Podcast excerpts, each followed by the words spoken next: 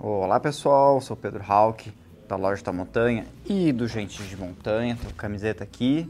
Também sou professor, sou formado em Geografia, então tenho licenciatura, mas também bacharel, por isso acabei indo para a área de, de pesquisa, etc. Mas hoje eu apenas dou aula de escalada e de montanhismo. Além de falar aqui de várias coisas que também, né, pessoal, vocês estão acompanhando o nosso canal e saibam que aqui sempre tem uma aula de algum assunto diverso, né? Não dá para não lembrar dele, o professor, nosso querido e saudoso Irving Greger. Para quem não sabe, o professor Irving, né, que tinha esse apelido, né, de professor porque ele era um, ensinava, passava muitos seus conhecimentos para todo mundo, ele foi uma, um personagem muito querido aqui no Paraná. E muitos é, falam que é, o professor Irving ele modernizou o montanhismo e a escalada aqui em Curitiba. Isso foi lá na década de 40. Mas a gente tem que sempre fazer um resgate à vida dele que foi muito interessante.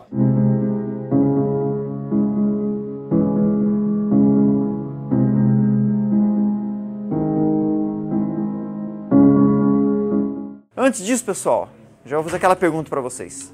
Vocês conhecem a loja Alta Montanha? Se você não conhece, então entra no site www.lojaam.com www.cafeinacultura.com.br e veja centenas de milhares de produtos bacanas para você que gosta de aventura, de trekking, montanhismo, escalada e viagens. E se você gosta de tudo isso, entra também lá no gentedemontanha.com, que lá é uma agência de montanhismo e trekking e você vai conhecer esses roteiros desde alta montanha, passando por cursos inclusive de escalada. O professor Irving nasceu em 1912 na então Austro-Hungria, né, que era um único país, era um império lá na Europa. Mas ele nasceu em Viena, então hoje é a Áustria, e ele era austríaco, falava alemão e tudo mais. Nasceu em 1912, uma época muito difícil, né? Em 1914 começou a Segunda Guerra Mundial, justamente quando a Áustria, o seu país, invadiu a Sérvia, né? E ele viveu sua infância nesse contexto. E aí, quando ele já estava na vida adulta, muito jovem, né, com 20 e poucos anos, na, no, em 1938, ele acabou fugindo é, da Europa, porque ele já estava é, sofrendo com toda a agitação que estava acontecendo no seu país, que tinha sido anexado pela Alemanha, a Alemanha nazista, né? Lembrando que próprio Adolf Hitler era nascido na Áustria e uh, isso gerou um grande problema na família dele. O pai dele foi perseguido, o pai dele foi preso num campo de concentração, sobreviveu, mas ficou todo machucado. E aí então, uh, como ele tinha uh, um conhecido que a mulher tinha família no Brasil, no Rio de Janeiro, ele acabou conseguindo um contato e uh, acabou vindo parar no nosso país. O Irving, eh, ele era formado, ele era engenheiro agrônomo. Durante a faculdade, eh, ele começou a frequentar as Dolomitas, que é aquela região na Itália que tem várias escaladas em rocha, várias montanhas com mais de 3 mil metros. Inclusive, durante uma época de férias eh, na universidade, ele ficou muito tempo lá. Uma história bem interessante, que ele foi para lá de bicicleta uh, e ele pedalava muito.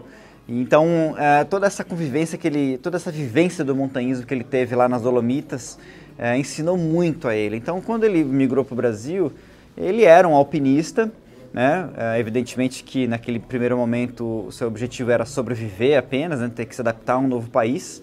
É, e ele veio a reencontrar esse mundo dele do, do montanhismo é, quando ele fez uma viagem de trem entre Curitiba e Paranaguá.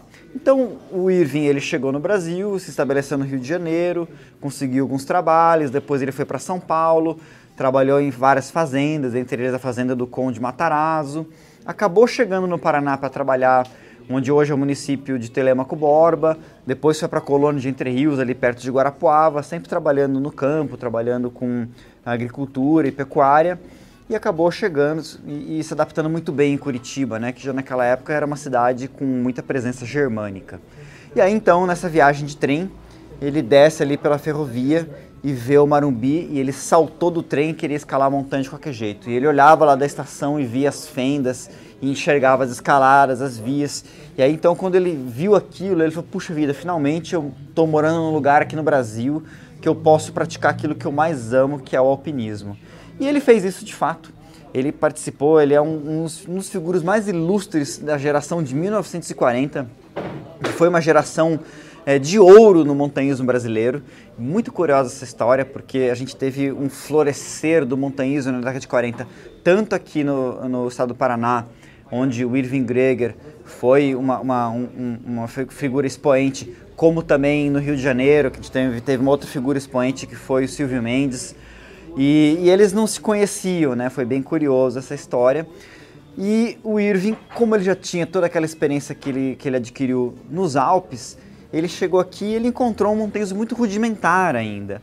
E aí ele ensinou os nós, ele ensinou as técnicas, né? E isso fez com que nessa década de 40 uh, ah, os, todos os subcumes e os cumes secundários ali rochosos, picos muito bonitos ali no Marumbi fossem sendo conquistados um através do outro e daí surgiu aquilo que no Paraná a gente chama de marumbinismo, né? Então a gente tem o alpinismo nos Alpes, tem o andinismo nos Andes, o himalaísmo no Himalaia, mas aqui em Curitiba a gente tem o marumbinismo, né? De tão forte que foi essa corrente cultural, né?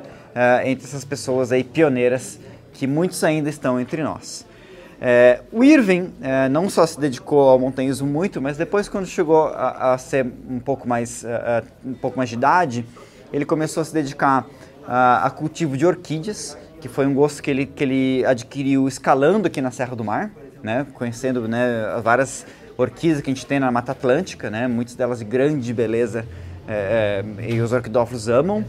Como depois ele começou a se dedicar já com mais idade a, a pinturas, né? Então ele pintou vários quadros e ficou muito famoso. Os quadros dele são muito, muito bonitos. Ele continuou caminhando até velhinho. Você vai ver várias fotos dele no, no Pico Paraná. Tem até esse retrato aqui do jornal, é, que quando ele comemorou 80 anos de idade, ele subiu até o cume do Pico Paraná. Então ele foi uma pessoa ativa por bastante tempo e sempre uma pessoa muito carismática é, no nosso meio.